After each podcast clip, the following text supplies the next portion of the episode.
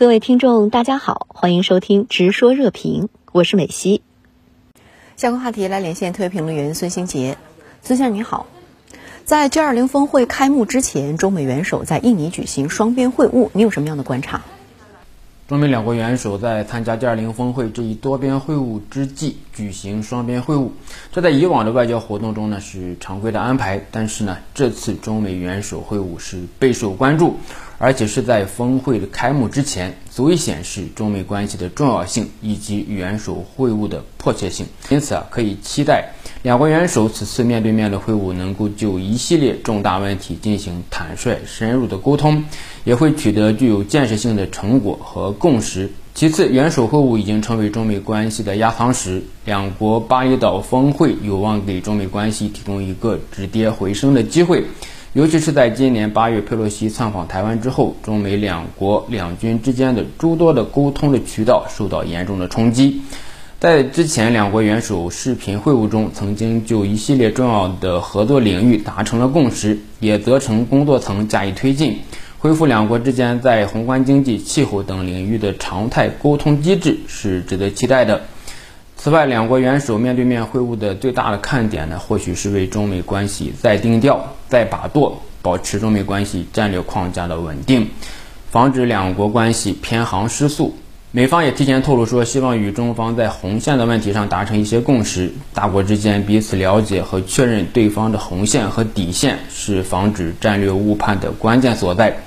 最后，本次 G20 峰会是在新冠疫情、地缘政治冲突以及气候变化等多重挑战和风险之下召开的。中美作为世界上主要的大国，通过深入坦诚的交流，确认面临的共同的挑战和威胁，谋划合作的目标和路径，无疑是为 G20 以及全球政治经济治理体系注入了稳定性的力量。对于中美元首会晤，外界也有很多期待。拜登也提出，他寻求的不是冲突。您觉得习拜会将对中美关系产生什么样的影响？中美关系的确处于一个历史性的节点上。事实上，从2018年以来呢，美国对华政策就出现了一个非常明显的调整和转折。到拜登上台之后，以及最新的国家安全战略报告的出台，大体上可以看到，美国对华政策以竞争为主。但在一些重大问题上频频触碰中美关系的底线，出现了比较明显和激烈的对抗。中方对于中美关系的态度呢是一贯和明确的，那就是寻求与美国发展和平共处、相互尊重、互利共赢的双边关系。习近平主席几次与拜登总统的视频会晤中，都清晰地表述了中方的立场和目标。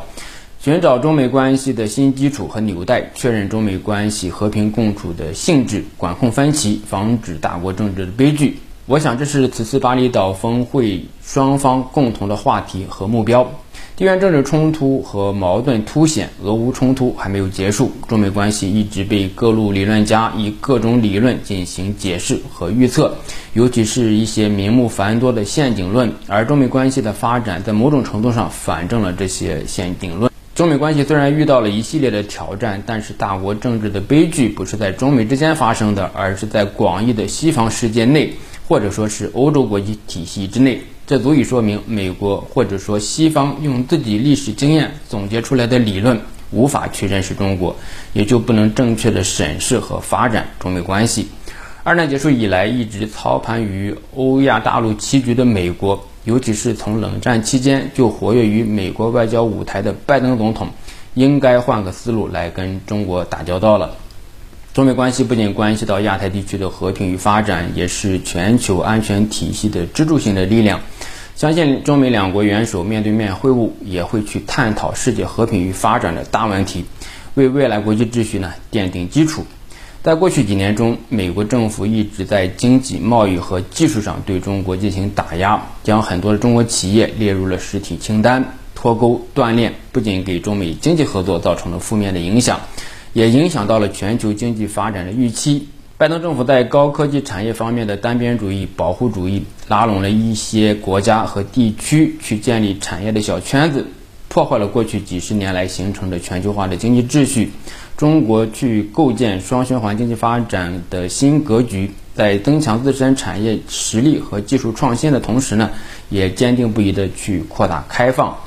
尤其是面向东盟和欧盟的开放，与美国不是正面的竞争，而是迂回竞争，最大程度上避免经济冷战和平行市场。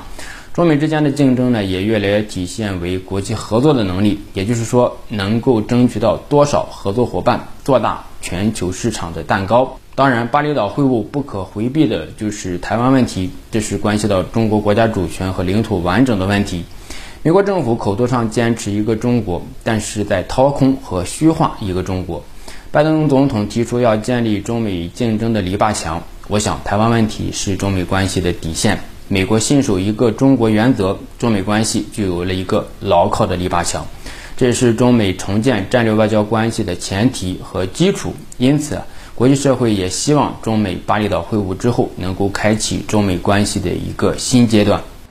好的，也谢谢孙先生跟我们共同在线分享您的观点，谢谢。